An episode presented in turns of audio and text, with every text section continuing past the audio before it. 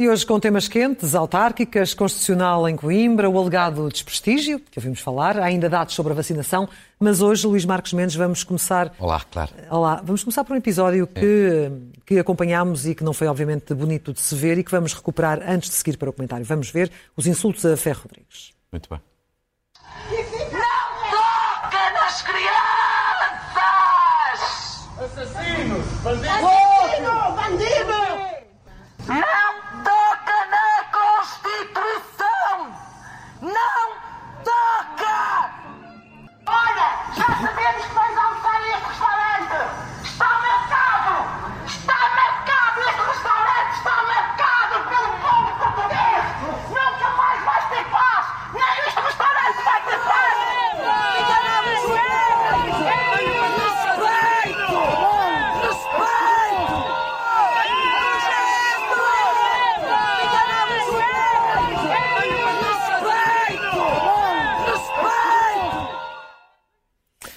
pequeno, mas barulhento, Luís Marcos Mendes, deve ser ignorado e desvalorizado este episódio ou não? Não, acho que não deve ser nem ignorado nem desvalorizado. Porque isto não é uma brincadeira, não é um fé de inverno, não é uma questão menor. Aconteceu agora com Ferro Rodrigues, que é a segunda figura do Estado, é que tinha acontecido antes, por exemplo, com o Almirante Gouveia Melo. De resto, chamar assassino a uma pessoa que anda a tentar salvar vidas, de facto, é, é, é uma coisa do outro mundo. E, portanto, eu acho que isto é intolerável. E, e perante uma situação intolerável, acho que as autoridades têm que agir, neste caso o Ministério Público e os tribunais. Porquê? Porque agir, neste caso, não é limitar a liberdade de expressão ou de manifestação. É fazer não, o quê? Não, não. É não pactuar com o abuso, com a injúria e com o insulto. Isso é crime. Se é crime, as instituições judiciais devem funcionar. Segundo, não se trata apenas de saber se gosto mais ou de gosto menos de Ferro Rodrigues. Ferro Rodrigues não é propriamente a personagem mais popular uhum. em Portugal e arredores, mas é, isso é que é importante, é a segunda figura do Estado. Ponto. E, portanto, é uma questão de autoridade do Estado. Com certeza, uma ofensa à segunda figura do Estado é uma ofensa ao Estado Democrático. E depois também já ouvi uma outra pessoa dizer ah, este, este grupo, negacionistas, os que negam a vacina, designadamente, é um grupo ultra minoritário. Isso é verdade. É. Isso é verdade que é. Mas o facto de ser minoritário não significa que não tenha regras a cumprir como qualquer um de nós.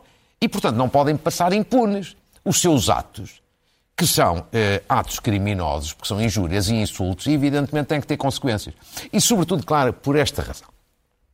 A autoridade democrática do Estado, quando não se exerce, degrada-se. E o Estado vai a perdendo. Ou seja, se se cultivar um estatuto de impunidade em relação a esta gente, eles abusam mais no dia seguinte. Há uma normalização? No dia seguinte, com certeza, e portanto sobem de tom, sobem, sobem de ameaça, sobem de violência, e isto mina a convivência democrática. Por outras palavras, se não gostam ou não concordam com as vacinas, muito bem, a gente respeita, ainda que discorde. Agora, dentro das regras e cumprindo a lei. Ferro Rodrigues é a segunda figura do Estado, tem que ser respeitado como tal. Falando da vacinação, na semana passada falou de África como um continente que está, obviamente, Sim. para trás, com uma percentagem muito, muito pequena de vacinados. Eh, e esta semana quer voltar a falar disso porque, de facto, Não. pouco tem acontecido, ou quase nada. Vamos é? ver. Nós falamos sempre, já vamos ver que a vacinação cá dentro está na ponta final. Falta uma semana, dez dias para terminar o processo de vacinação. Corre lindamente. Muito bem. Mas nós temos uma vergonha à escala global, que é África. E é uma vergonha moral, porque os países ricos deviam ser solidários e não estão a ser, e é um disparate monumental em termos de saúde pública, porque o continente africano, não sendo vacinado, não acaba a pandemia, surgem novas, podem surgir novas variantes. Ora, vejamos esta situação que eu acho uma vergonha para o mundo. Veja bem, vacinação em África, só há 6% em África com pelo menos uma dose e 4, só 4% de cidadãos africanos com vacinação completa.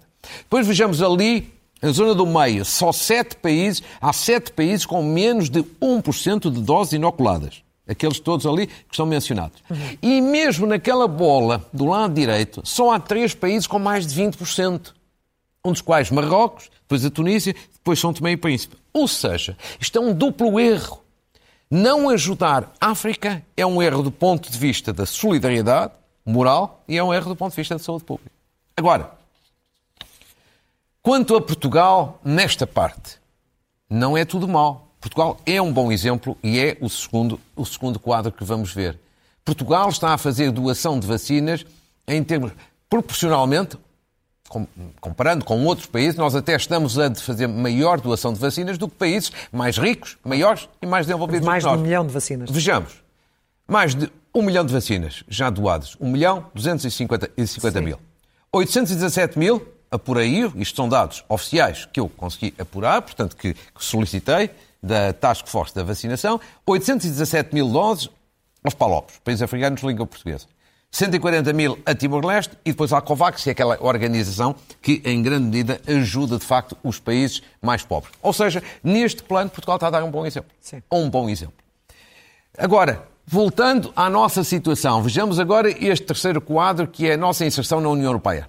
Como nós estamos a chegar ao fim, já é quase um Estamos a chegar aos 85% da, da Somos completa, o melhor é? país. E estamos ali 82%, mas os dados de hoje mesmo, que já vamos a seguir, até são ligeiramente superior. Somos o melhor país da União Europeia. Durante semanas e meses, Malta andou na vacinação completa ligeiramente à nossa frente? Não. Portanto, vamos terminar numa posição fabulosa em termos mundiais e em termos europeus. Agora vejamos em quarto lugar os dados do dia de hoje. Dados até às 15 horas de hoje, são os números oficiais da Task Force da vacinação. Ou seja, quase 16 milhões de doses administradas, mas o importante são os dados em baixo. Ou seja, 86% já com pelo menos uma dose, portanto já ultrapassamos aquela fasquia dos 85%, e quase 83%, 82,7%, já com a vacinação completa. Por isso é que eu dizia que era um bocadinho mais, já, porque são dados mais atualizados, do que no quadro anterior. Qual é a grande novidade? É aquilo que está escrito ali. No próximo dia 26, ou seja, de hoje a uma semana, não temos apenas eleições autárquicas, nem temos apenas eleições na Alemanha. Já vamos falar de uma coisa e de outra. É que também teremos a população portuguesa vacinada entre 84% a 85%. E, portanto, é caso para dizer que aí praticamente chega ao fim chega ao fim, o processo de vacinação é uma grande Acaso para perguntar, que mais poderia desejar o Primeiro-Ministro, se não uh, tudo isto é, a bater certo com as eleições autárquicas? E chegando ao fim, já lá vamos falar disso, e chegando ao fim, não há dúvida que há aqui um grande mérito do Governo, e em Sim. particular da Ministra da Saúde, há que fazer uma saudação. Há um grande mérito da Task Force da vacinação, já disse aqui que o Almirante merecia uma estátua, e dos profissionais de saúde que às vezes são esquecidos. Ainda há dias, na reunião do Infarmed, um dirigente do PCP, Jorge Pires, chamava a atenção disso e, muito bem, profissionais de saúde. Agora, os próximos passos, o que é que vai acontecer? Esta semana, tudo indica governo- que teremos O Primeiro-Ministro já anunciou. novos alívios, exatamente, nas E, restrições. portanto, que... E eh, os alívios, eu acho que vamos ter várias decisões. Apurei al- algumas. exemplo? Por exemplo, a abertura das discotecas com certificado digital, o fim dos limites de pessoas para grupos nos restaurantes e o fim também dos limites de lotação nas lojas, nos espetáculos culturais, casamentos eh, e, e- e outras situações eh, similares. E depois, aquilo está em baixo. E o Governo está neste momento também a fazer um levantamento de várias medidas que foram tomadas ao longo destes últimos meses e que, e que agora já não se justificam, naquela lógica de passar da obrigatoriedade para a responsabilidade individual e, portanto, além destas mais concretas que aqui coloquei, ainda há outras que estão neste momento a ser estudadas. Portanto, haverá mais, além daquelas que aqui mencionei. E, com- e che- chegando a este objetivo uh, que se tinham uh, propostas as nossas autoridades e nós, e nós todos, enquanto país, o que, o que é que se segue no último trimestre do ano? Eu que acho que, basi- esperar? eu acho que basicamente se vão seguir três coisas. Há uma apenas que está confirmada, as outras são da minha intuição. Uma que está confirmada, vamos, vamos ver, aqui no quadro, é, é esta bola ali da direita, a vacinação da gripe. Essa já está anunciada, sim. vai ser a grande prioridade, começa agora a partir de, a, a- partir de outubro. Agora, eu acho que vão acontecer também as outras duas Sim.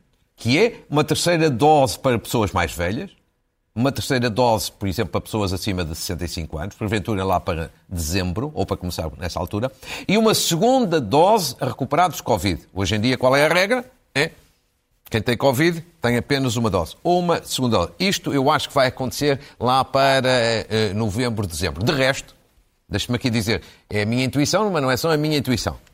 A doutora Graça Freitas, Direção-Geral da Saúde, deu a entender no final da reunião do Infarmed que estava a ser estudado quer a hipótese da terceira dose, quer a hipótese da segunda dose para os recuperados Covid. Eu só esperava era uma coisa. É que ao menos fosse feito um estudo que demonstre a necessidade mesmo desta terceira dose nos casos e desta segunda dose. Porque o resto nós já sabemos, já o disse aqui na semana passada, o lobby das farmacêuticas é muito forte. Que se, se há mesmo necessidade, muito bem. Agora, para agradar e só para dar negócio às farmacêuticas, também parece mal. De hoje a oito dias, como já referiu, uh, realizam-se as eleições autárquicas, em que os portugueses vão escolher Sim. os eh, seus representantes eh, locais e gostaria de ver consigo agora, Sim, porque bem. sei que preparou também uma série de, de gráficos, Sim, o estado em que surgem os três principais Sim. partidos no poder local, PS, PSD e CDU. E ainda a CDU, exatamente. Sim, são os três maiores partidos são, do poder local. Vamos ver, preparei aqui, aqui, no fundo, são alguns dados de informação que são úteis para, para os telespectadores. Segundo, é uma parte analítica, é a minha análise, e depois alguma previsão de resultados para daqui a uma, uma semana. Vejamos, portanto, os, os, três maiores partidos no plano autárquico. Começando pelo Partido Socialista, que é o maior partido do poder local. Até hoje, o Partido, o partido Socialista, o melhor resultado que teve até hoje no plano autárquico foram 160 câmaras, justamente há quatro anos, em 2017. E o pior resultado que teve foram 65 câmaras em 1979. Portanto, o Partido Socialista está, neste momento, numa posição muitíssimo favorável. E por isso é que, quais são, do meu ponto de vista, as duas grandes vantagens que o Partido Socialista tem? Aquilo que vamos ver é esta folga de 62 câmaras. Tem mais 62 câmaras que o PSD. Isto é uma enorme vantagem. Era preciso um terremoto político. Quer dizer, quer dizer tem folga para poder perder. Já não tem grande potencial de crescimento porque está muito alto, mas tem folga para poder perder. E depois tem também como grande vantagem aquilo que eu chamo o efeito governo. O que é, que é o efeito governo? Há um bom ambiente nacional neste momento a favor do governo, por causa da bazuca, por causa da gestão da pandemia e por causa da vacinação. E o Primeiro-Ministro usa isso, como já falaremos daqui a pouco. Estas são as maiores vantagens. Os maiores riscos, do meu ponto de vista, são dois. O Partido Socialista corre o risco, por exemplo, de perder câmaras com alguma relevância, como a Figueira da Foz, isso eu acho que já, já perdeu, e acho que pode perder Coimbra. E por que Coimbra também é importante em termos simbólicos? Porque é ali que está o Presidente, que é o Presidente da Associação Nacional de Municípios. Embora eu pense que as coisas neste momento são bastante equilibradas. Já estiveram desequilibradas, neste momento estão muito empatadas. E, portanto, o risco já não é tão risco como era. O outro risco que o Partido Socialista tem é o risco de perder nos Açores. De perder três ou quatro câmaras nos Açores. Porquê? Porque mudou o governo regional. Sim, sim. Há quatro anos era do PS e agora é do PSD e do CDS. Resultado previsível: o PS vai ganhar as eleições, poderá ter uma ligeira redução do número de câmaras, acho sobretudo por causa do efeito das regiões autónomas, e, portanto, vai ter uma grande vitória em número de câmaras e em número de votos, quanto a essa parte, analiticamente, não me oferece uma dúvida. E o PSD? O PSD teve até hoje, como sempre, começando pela parte informativa, o melhor resultado até hoje foi com Sá Carneiro. 1979. 169 câmaras. O pior foi com Passos Coelho, há quatro anos, 90 Invertem-se as posições Exa. Exatamente, exatamente. Foi uma calamidade. Agora, quais são as maiores vantagens que o PSD tem? Do meu ponto de vista, as maiores vantagens estão nas regiões autónomas. Nos Açores, ou seja, o PSD pode ter um ganho de algumas câmaras nos Açores e na Madeira. Portanto, o efeito governos regionais. E, por exemplo, na Madeira, um caso importante que neste momento está muito empatado é o Funchal. O Funchal tanto pode ir para um lado como, como para o outro, é uma questão neste momento muito empatada. E depois tem a possibilidade de ter algumas vitórias em municípios de menor dimensão. Vou dar dois exemplos que podem acontecer. Águeda, no Aveiro, Peniche, jamais eh, eh, aqui a sul. Ah, evidentemente que depois tem também riscos. Quais são os riscos? O PSD vai ter, muito provavelmente, isto é analítico, é objetivo, uma fraca votação nas áreas urbanas, é o maior calcanhar daqueles do PSD hoje em dia, e tem o risco de perder também algumas câmaras, portanto pode ganhar umas, pode perder outras, sobretudo o efeito chega, uhum. que pode desgastar e tirar votos. Resultado previsível, eu acho que o PSD vai registrar uma subida do número de câmaras, sim, e vai, portanto, encurtar a diferença para o Partido Socialista. Veremos se é uma, uma redução mais ligeira, ou, ou, ou mais significativa, mais ou, ou mais sim. acentuada. Finalmente a CDU a CDU teve componente mais informativo, o melhor resultado até hoje em 1982, 55 câmaras. E o pior resultado, há quatro anos, como toda a gente sabe, foi uma catástrofe, 24 câmaras. Qual é, do meu ponto de vista, a maior vantagem da CDU? A maior vantagem da CDU é o mau resultado que teve no passado, há quatro anos. Ou seja, o resultado foi tão baixo que, de facto, a partir de, a partir de agora tem algumas condições para melhorar. Isto, pelo menos, em teoria. Quais são os grandes riscos que a CDU tem? Eu risco de não recuperar, por exemplo, Almada e o Barreiro. São duas grandes apostas. Sim, sim. Mas se não recuperar, aqui, aqui de facto é, é, um prejuízo. Qual é o segundo problema? É o efeito do Chega no Alentejo. Ou seja, do meu ponto de vista, o Chega pode prejudicar o PSD a norte e a centro e pode prejudicar o PCP no, no Alentejo.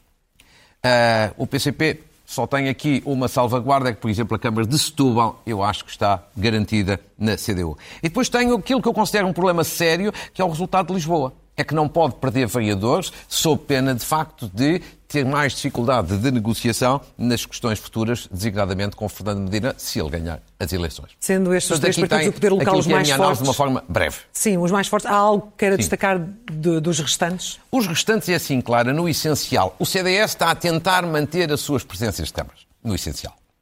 Segundo, o Bloco de Esquerda e a Iniciativa Liberal estão sobretudo a fazer campanhas nacionais. E manda a verdade que se diga que de um lado e do outro, duas campanhas bem feitas. Passar a mensagem no plano nacional. Porque não são dois partidos que estejam a lutar para ganhar presidências de câmaras. O Chega, eu acho que está a fazer uma campanha nacional e ao mesmo tempo a tentar fazer eleger vários autarcas. Não me parece ao nível de presidentes, presidentes de Câmara, mas ao nível da, da variação. Portanto, aqui tem. É este o cenário neste momento. É, a uma é. semana das eleições. Quanto Quer dizer- a esta primeira semana de campanha, qual é a avaliação que faz? Bem, vamos lá ver. Em primeiro lugar, eu acho que é uma campanha de certa forma pobre. Pobre. Quer dizer, pobre de ideias, pobre de mobilização. Claro que está em grande medida justificada por causa da pandemia. Quer dizer, a pandemia não permitiu muito até ao momento grandes, eh, grandes mobilizações. Agora, eu destaco aqui sobretudo três pontos. Primeiro, quem é o grande protagonista desta campanha eleitoral? É aquele que não vai a votos. António Costa. António Costa, gosta ou não se gosta, para o melhor e para o pior, já lá vamos, é o grande protagonista. Porque é ele que lança as ideias, designadamente a bazuca e outras, é ele também que sofre as maiores críticas e, sobretudo, que está a fazer uma campanha em que parece candidato que ele vai a todo lado. E eu nunca vi uma campanha tão exigente como aquela que ele está a fazer. E até fico com a sensação de que ele está tão entusiasmado, tão entusiasmado com esta campanha porque considera que é a última. Tem que dar última. tudo. Tem que dar tudo porque é a última. Provavelmente, da cabeça dele, é a última campanha nacional, campanha eleitoral nacional que faz e, portanto, está-se a despedir indo, indo a todo lado. É a sensação que eu tenho. E quer deixar o Partido Socialista com essa herança. Exatamente. Depois, eu acho que há aqui um, um caso, que já toda a gente referiu, que é a questão da excessiva governamentalização. Eu acho que o governo está a governamentalizar altamente estas eleições, sobretudo com a questão da bazuca.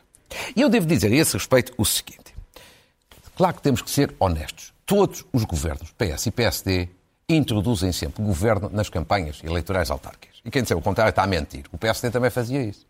Agora, acha que há aqui um excesso, um exagero, um abuso. Ou seja, está a ultrapassar os limites do razoável. Sobretudo num ponto. Não, sobretudo num Os ponto. limites do pudor? Sim, sobretudo num ponto. É que António Costa tem todo o direito de falar da bazuca. Todo o direito.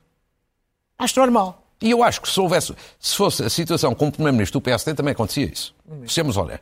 O problema é que ele está aí mais longe, ultrapassando a tal barreira vermelha, que é insinuar, dar a entender que, para aplicar bem a bazuca, os melhores são os autarcas do PS. E esta parte é que eu acho que não é, não é admissível. Primeiro, porque não é verdade. Segundo, porque isto é publicidade enganosa. Terceiro, porque é profundamente injusto. Porquê? Porque há excelentes autarcas em todos os partidos. No Partido Socialista, no PSD, na CDU, no CDS e independentes. Sendo que os autarcas do PS aproveitam esse discurso para dizer exatamente o mesmo, não fazem por menos. Bem, eu acho que aí é pior que António Costa. Eu acho que aí é pornografia eleitoral. Quer dizer, os autar- alguns autarcas do PS, atenção. Alguns autarcas do PS, o que no fundo estão a passar é a ideia, votem em nós porque nós temos a benção do governo, nós conseguimos tudo. Isto, acho que isto é uma vergonha, isto é pornografia política e e eleitoral. Agora, António Costa dá um pouco aso a isso, isso não devia fazer, é ultrapassar as marcas. Agora, não há dúvida de uma coisa, ele está a jogar o grande trunfo que é o ambiente político nacional é neste momento, por causa da bazuca, da pandemia, da vacinação, é favorável a quem está no poder. A quem está no poder. Eh, Quero fazer um comentário eh, sobre Sim. o facto do Primeiro-Ministro, ou neste caso o Secretário-Geral do PS, n- não sabemos já muito bem em que circunstâncias é o quê, eh, não, não comentar eh, o episódio com a Marta Temido, no Porto, no Norte. Quer dizer, acho que se ele, não. Tem sido um comenta- caso de campanha, Sim, eu sei, eu portanto- sei. Sim, eu acho que ele não comenta porque não lhe dá jeito de comentar e, portanto, obviamente que eh, ele, como um político habilidoso, só comenta aquilo que lhe é favorável.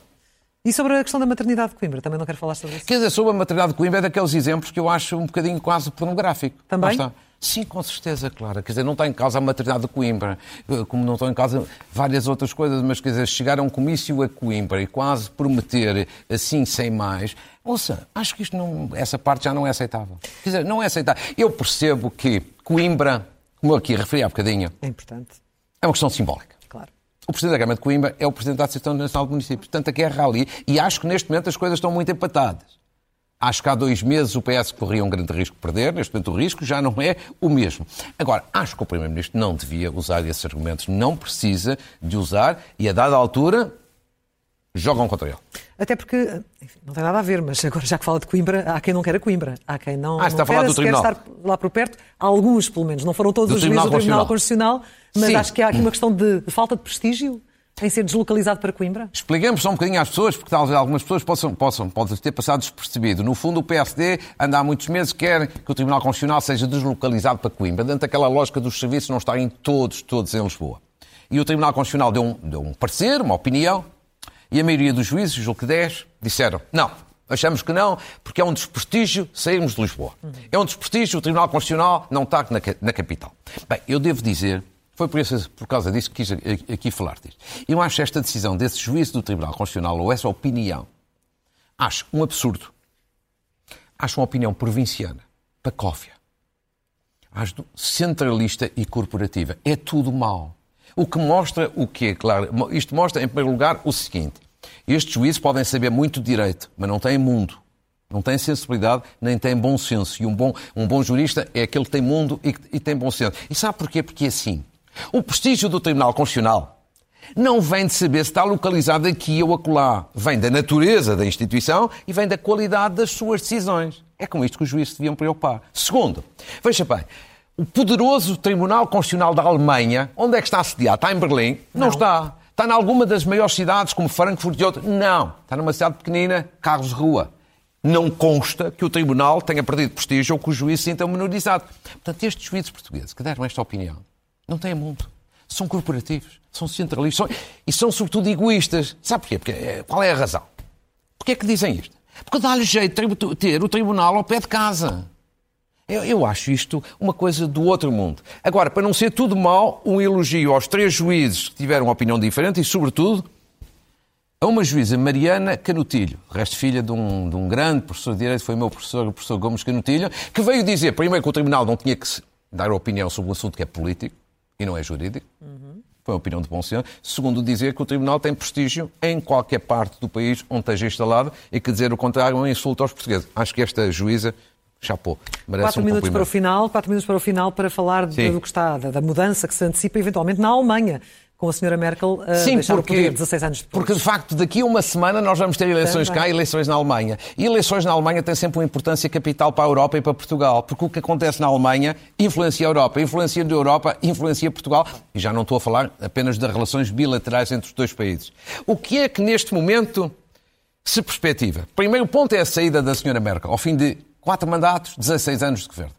E, como muitas vezes acontece, quando líderes históricos abandonam um ciclo longo de poder, as pessoas tendem a querer mudar de partido. Neste momento, a grande probabilidade é do SPD, ou seja, os sociais-democratas que estão na oposição. Não, agora estão no governo, mas que deixaram de liderar o governo há 16 anos, é grande oportunidade de voltarem ao poder. Ou seja, mas voltarem ao poder agora liderando o governo.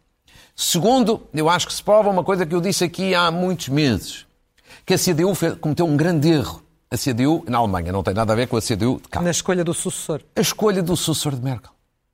Porque o ministro-presidente da Baviera, Marcos Soder, saía, foi na altura a grande hipótese alternativa colocada, é muito mais popular, muito mais credível, porventura os resultados nas sondagens neste momento seriam outros. Terceiro, em qualquer circunstância, eu julgo com é a CDU a liderar ou com o SPD a liderar as políticas principais da Alemanha não vão mudar. E esta é a boa novidade e, e a boa consolação. E, finalmente, eu acho que a Al- a Alemanha habituou-nos a ter sempre governos de coligação, mas normalmente governos de coligação a dois. Ora, neste momento o SPD está nas sondagens com 25%, a CDU com 22%.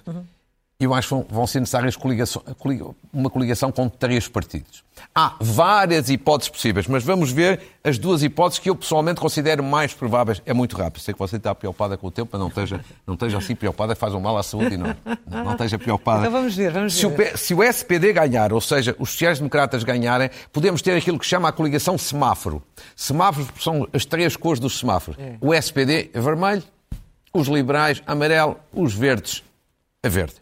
Se a CDU, ou seja, o partido da senhora Merkel, ganhar, apesar das sondagens neste momento não apontarem, a hipótese mais provável pode ser a coligação Jamaica, são as cores do, da bandeira, da, bandeira da Jamaica, a CDU, os liberais e os, os verdes. A boa novidade é que os partidos dos extremos, da extrema-direita e da extrema-esquerda, não estão de facto em alta neste momento. Portanto, vamos aguardar com expectativa, naturalmente, e muito próximo domingo. O próximo domingo, cá Cai lá. E lá. Lá. Exatamente. Então vamos às notas finais e hoje Notas finais muitas. que são várias, são importantes, mas são breves. Primeiro, uma saudação à Faculdade de Medicina da Universidade Católica.